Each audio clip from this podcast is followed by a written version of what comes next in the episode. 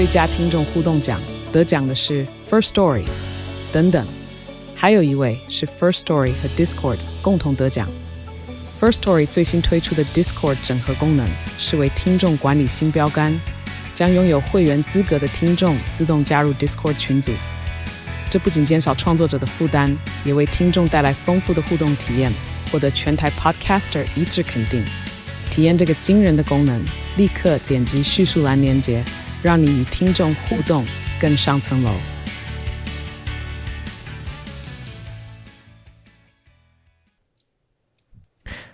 在今年二月的时候，伊妮在放学回家的路上被一个耳男袭胸顶胯，好不容易挣脱之后，对方还骑着脚踏车追了上来。整个过程有录成一集，还没有听过的可以点击节目资讯栏下方的链接。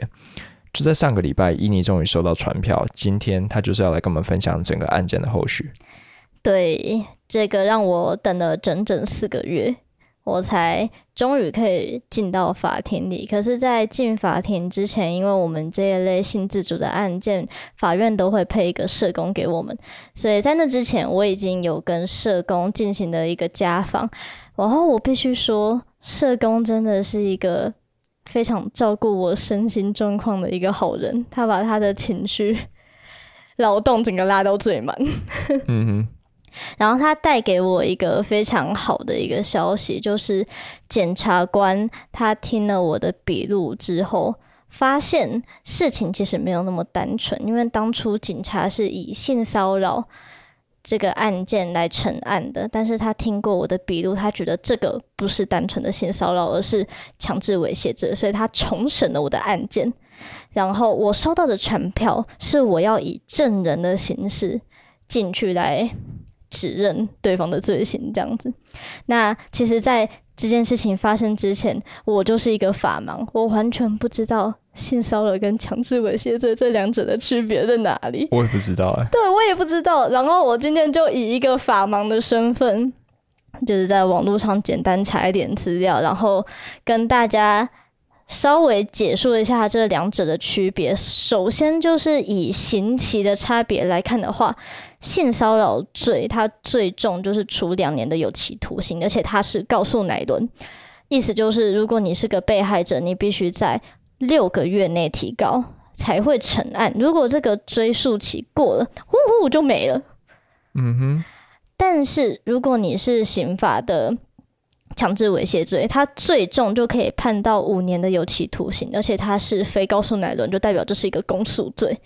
公诉罪就代表这已经没有和解的可能了，检察官就会帮你搞到底这样子啊。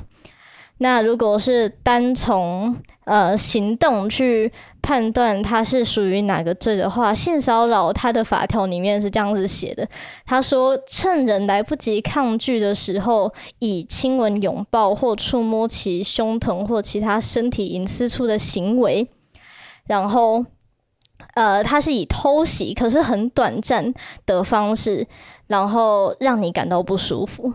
然后这边有一个。我觉得蛮重要的，就是他做出这些行为，并不是出于自己的性欲，而是他有时候只是含有调戏意味而已。所以性骚扰它是一个很模糊地带的一个法案。简单来讲，就是他事情发生的当下，你其实来不及反应，等你反应过来的时候，他已经结束了他的行动了。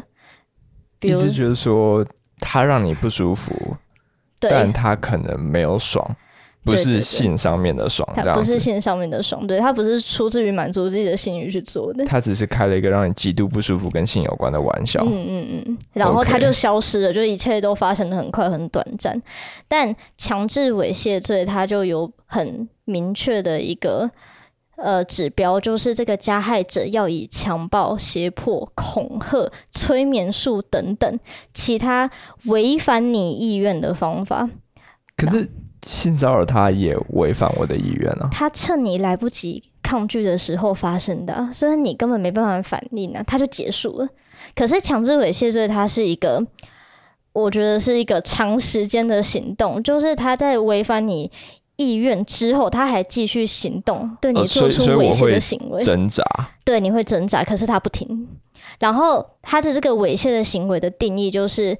除了性交之外，他为了要满足自己的性欲而做出的这些主观的行动，而且这些行动呢，在我们一般人眼中看起来是足以引起性欲的，可是对于被害者而言，他会感到十分的险恶跟恐惧。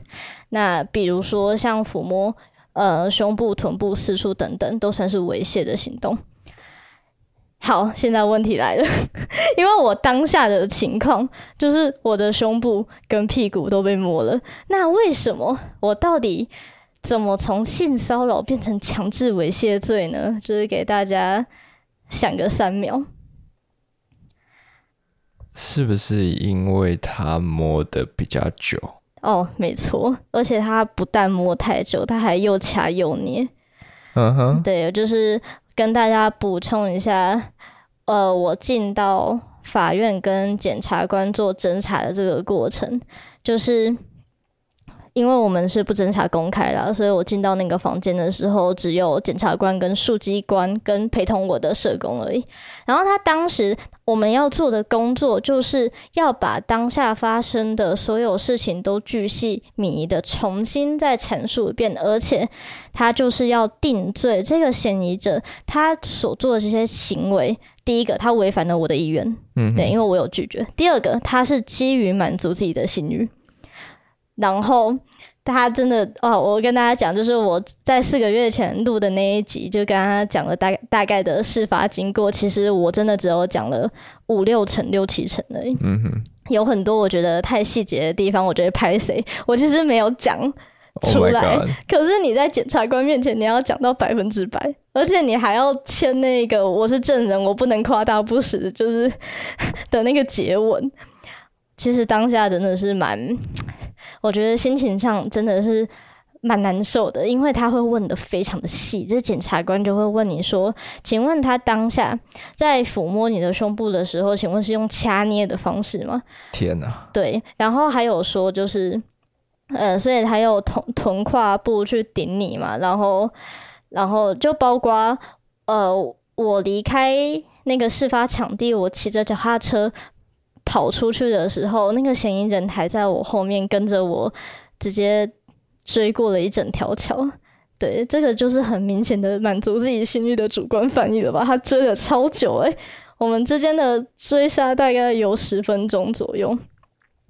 所以后来，呃，我提供完我的证词之后，检察官也确定了我要告他强制猥亵罪。那基本上事情就告一段落了。就之后的流程，其实就是让司法部门帮我去走，然后下一个礼拜他们会再传唤那个嫌疑人过来。可是。就是在最后我要离开的时候，检察官有丢给我一个震撼弹。他说，嫌疑人在跟警察做，就是他被警察抓过去嘛，然后他当时跟警察是这样说的：他说我有视觉失调症。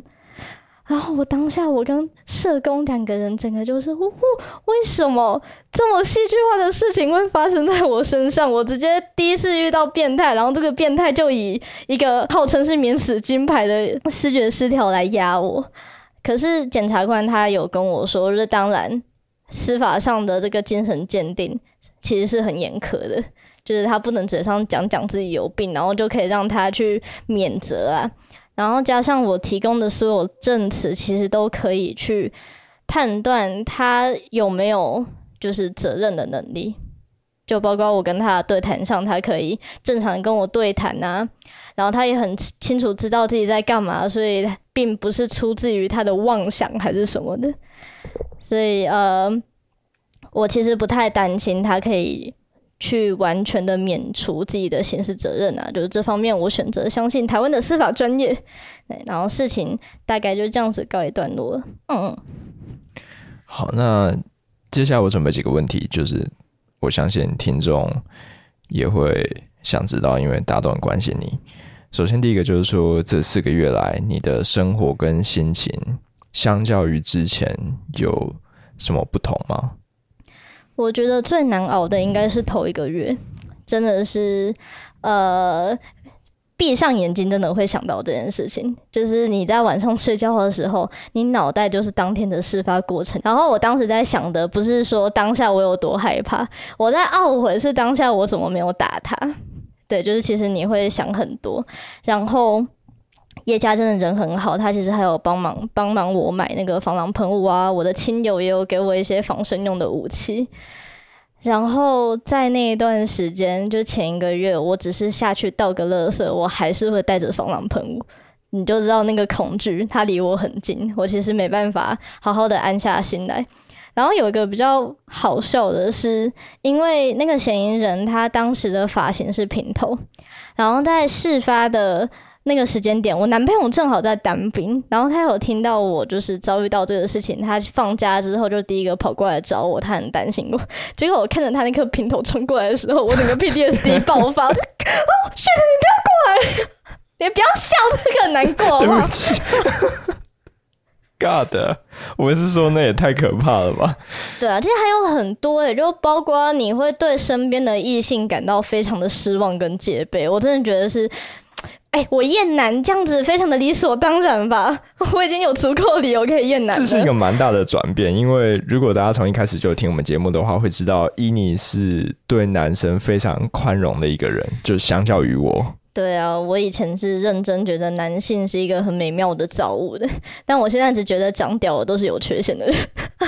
哇，OK 啊，现在好多了，就之前比较比较没办法接受，还在释怀当中。那我想顺便问一下，那个防狼喷雾啊，我我当初选的时候是选那个号称自己超级可怕那个，因为我本来是想找那个香港黑警用来去喷香港人，就是同款，但是实在找不到。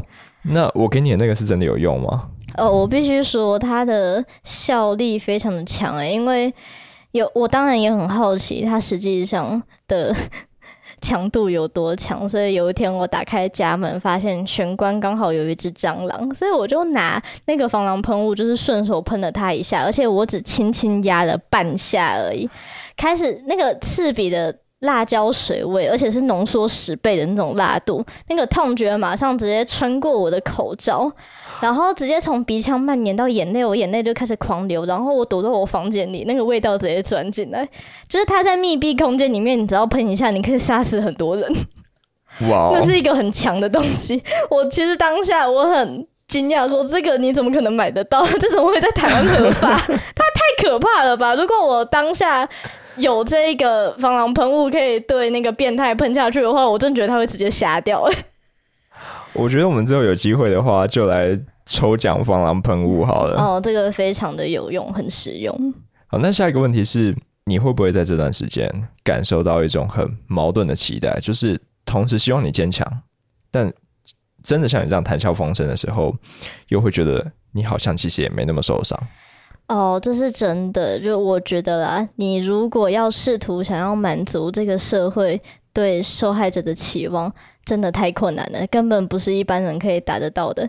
因为如果说我真的要去符合他们对受害者的刻板印象，去流露我的脆弱跟情绪啊，一定有人会觉得我太情绪化。就是你这样子哭哭啼啼的，你要怎么去理性的处理好这个问题？可是如果说我真的是非常的冷静，当然就会跟你说的一样，他们可能会觉得说这件事情对你来讲应该也没那么严重。嗯。然后像我，我是选择站出来要去指控的受害者嘛。其实当初事情发生的当下，我也有在纠结，说我到底要不要去警局报案。然后我有去问一下身边的人，然后他们就分成两派，有一派是他叫我就是把这个东西当成自己的经验。就是你自己好好在心里吸收就好。就是你现在那么难受，你不要再去管要不要报案，反正又报不成。你应重点是你应该要帮自己疗伤才对。可是有另外一派呢，他希望我要像疯狗一样往死里搞。而且如果我表现的不够积极，他们可能会说，就是你以后如果再发生同一件事情，你当初不站出来，现在就是活该了。就是会有这种声音出现，就是。干！我到底要怎么一边闭嘴的时候一边讲话？你就知道这个矛盾会让你有多么的两难。对，如果说有其他跟我有相关经历的被害者，他们有感受到这种感受，我 我真的觉得这个其实算是蛮普遍的。我们真的要注意自己的期待会不会造成这些受害者他有更多的压力。嗯，那下一个问题是说。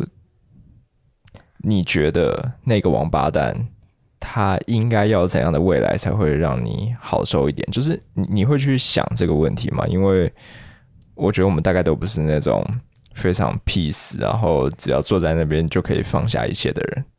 就是当然，我非常强烈的渴望他在进监狱之后，每天都要被轮奸十次以上。嗯，然后他的肛门会惨烈到必须进行重建手术，而且医生帮他进行手术的时候，发现他已经把能感染的性病都感染到。就是当这个强烈的愤怒的情绪到现在已经过了好几个月了，我现在的心境比较像是我不太想再听到跟那个人有关的任何后续，我真的只想要把这个人的资料从我脑袋里面移除而已。嗯，事实上，这整件事情，光是检察官他愿意去重审我的案件，就让我感到很欣慰。因为你也知道，那个刑期差了两倍。其实我觉得我的收获已经很大了。我原本真的有可能会被那些法盲警察忽悠，就是检察官他有吐槽说，台湾的警察在妨碍性自主这方面的训练，其实还有待加强。对，就是我差点。就是没办法让他有更长的刑期啊！对，其实我已经算是懂得知足了。嗯嗯。那我接下来要讲的可能很法盲，但是就我真的不是很懂法律是怎么去为某些罪行去定下他的刑期，但我总觉得像这种会影响人家一辈子的事情，然后我们竟然只关五年，会不会稍微？有点太少，嗯，至少都要十环吧，对不对？对啊，应该的吧，这样可以的吧？就为了这一次，就是让我稍微放下那个废死的立场，就是我我觉得可以死刑吧，就是对伊尼做这种事情。嗯，当然了，就是对于当事者来讲，伤害是很大，哎，而且何况他竟然拿自己有精神病来挡。其实让我蛮苦恼的啦，就你会觉得天啊，怎么给我上演这出？但会不会又同时担心说，这让那些真的有这些问题的人，他们承担更多的污名或者是责难？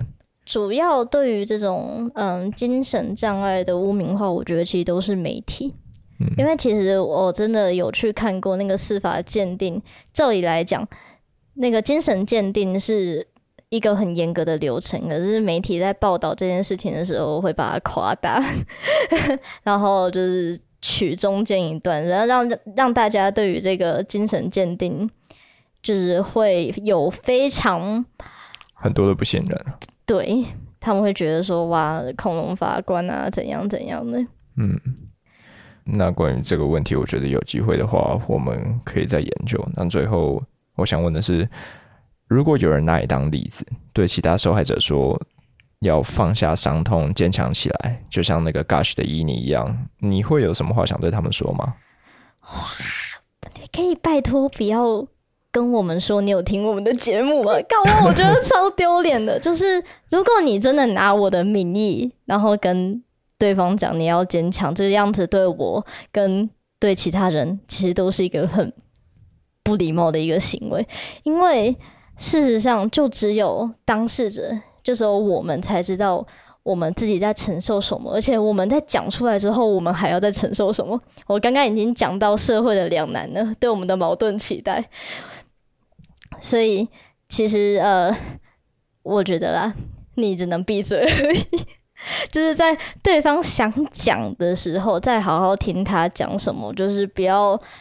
去使用你应该怎样？你应该坚强，你应该怎样？因为这样子其实只会显示你很没有同理心而已。当然，我相信我们的听众应该不会做出呃像谴责谴责受害者这种低能的事情。但是如果说你真的身边有亲友他是这类型的被害者，其实真的不需要急着给他建议啊！我知道大家心里都很着急，很想要帮助他，但是其实最好的帮助就是你只要让他知道，他有事的时候可以找得到你，然后你可以给他支持跟拥抱，其实就够了，真的很够。而且，嗯，这方面会牵扯到性的伤痛，其实对受害者来讲，它不是一个很简单就可以，就是说，呃，你时间会冲淡一切，这是其实假的。对，它没有那么简单。那我今天可以在这边跟大家分享这些事情，也代表我这是一个单一的个案而已。嗯，嗯，然后我非常希望我刚刚提供你的所有的建议，对你来讲都跟狗屎一样，因为你根本不需要用到。哇，对，拜托不要再有第二个就是跟我一样发生这种碎小事情的人。我真的觉得你今天分享超棒的，然后很荣幸可以当你的录音伙伴。啊，最后我想跟你讨论一下，就是刚才听你解说性骚扰跟强制猥亵之后，我有点小小的疑问，所以意思是说，在强制猥亵里面，only yes me yes 是不存在的吗？嗯，只要我没有做出积极的反抗跟挣扎，那他很有可能就是性骚扰。呃，违反你的意愿，我觉得它应该可以体现在，不是说你要说不，而是只要你有表示抗拒，就算是违反你的意愿。好，那如果是这种状况呢？有一天我喝挂了。嗯然后被一个痴女扛回家，嗯，然后她开始狂揉我的胯下，但是她说那是在帮我按摩淋巴结，嗯，所以她没有在爽。然后我因为喝挂了，所以也没有办法反抗。嗯，那如果事后因为某些原因，在我酒醒之后，我知道我遭遇了这件事情，我是不是还是很难说他在强制猥亵我？嗯，我觉得很重要的就是，你今天就算好，就算强制猥亵不成立，你要用性骚扰去告他好了，你有证据吗？你要如何去取证？这其实是最难的一个部分。嗯哼，对，就是你喝挂了，嗯。你甚至醒来，然后你才后知后觉说，我好像被揉蛋蛋。了。呃，譬如说我在最后晕倒之前，因为喝醉打了一通电话给给你，但是我一直没有挂掉，是所以是你你听到了这一切，我听到了这一切，那这个我真的很难举证。你听到他一边揉说啊，这个蛋真大，可是我没办法去断定那是你的蛋啊。呃对啊，因为你毕竟你没有反应，你喝过啊。嗯哼。嗯，那他讲出了我蛋蛋上面一个特征，我想跟你讲，就是 靠呀，我不知道啦，不要告诉我。有有一颗很大的痣，然后你听到他这样说了，你怎么听都觉得那是我的蛋。如果他说哇靠，这十五公分的上翘也太难得了吧，我就会帮你报警。啊，对，你会帮我报警。好，那我只是想继续问，那如果我当下没办法立即做出反抗，嗯，但我事前早就预料到我总会有这么一天，所以就在你在喝挂前你有所预备。没错，我在屌上面刺了一行 “no”，Don't touch，对，不要，这样我算是有有有抗拒吗？有表示不要吗？我觉得这就很明确。你应该是告得成的，只要你在你的鸡鸡上面可以采集到它的指纹，我觉得其实你 OK 的。我希望你不要，你不要真的有一天被痴女抓回去捡龙珠。捡龙珠而且珠你相不？相信，就是你把这件事情告诉其他人，其他人一定会说什么“哈，你是不是都在爽”，所以你才不挣扎哦。其实男性的受害者真的也背负了很大的社会责任呢，社会压力。没错，哦，呃，我可以开始想象那个难处了。天哪，哎、这真的是一段非常法盲的对话。对，我 我们就不懂嘛，干嘛这样？对，真的就是，如果有谁知道的话，那欢迎跟我们分享，。解答那个情境。对，嗯，就是我的屌上已经刺了不要了。啊，那我们今天就分享到这边，拜拜。拜拜。